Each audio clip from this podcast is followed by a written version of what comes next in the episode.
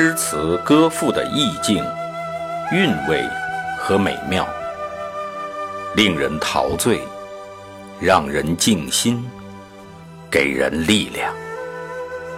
圣歌朗读，与您分享。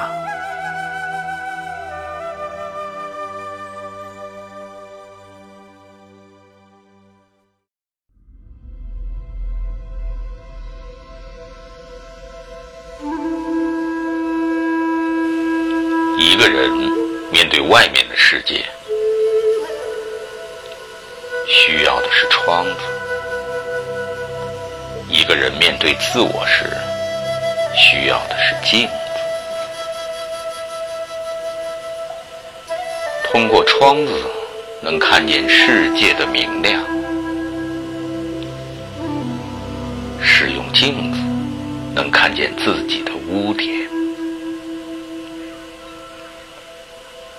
其实，窗子或镜子并不重要，重要的是你的心。你的心明亮，世界就明亮。你的心如窗，就看见了世界；你的心如镜，就关照了自我。